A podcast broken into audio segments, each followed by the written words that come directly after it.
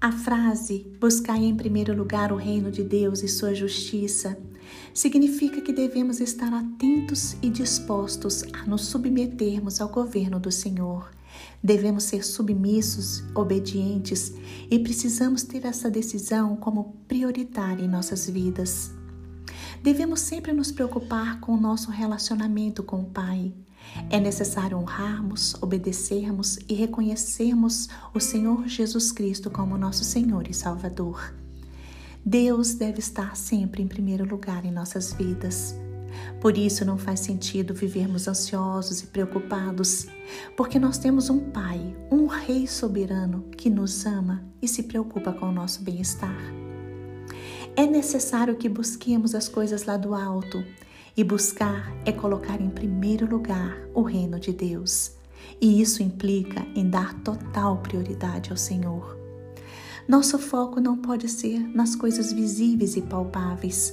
O nosso foco deve ser nas coisas invisíveis e eternas, as coisas lá do alto, as coisas do Senhor. É preciso hoje que você reconheça o senhorio de Deus receba e se submeta ao reinado do Senhor e, consequentemente, a justiça do Pai estará presente nos seus dias. Através da justiça do Senhor, você se torna uma pessoa honesta, uma pessoa ética, uma pessoa justa e uma pessoa reta. Se aproprie cada vez mais dessa dádiva. É uma dádiva divina, porque é a justiça de Deus. Se esforce para se comprometer mais com a obra do Senhor. Se esforce para viver a vontade do Senhor para você. Você já recebeu Deus como Pai e Jesus Cristo como seu Senhor e Salvador. Agora, o reino de Deus e sua justiça são dons imputados a você pelo Pai.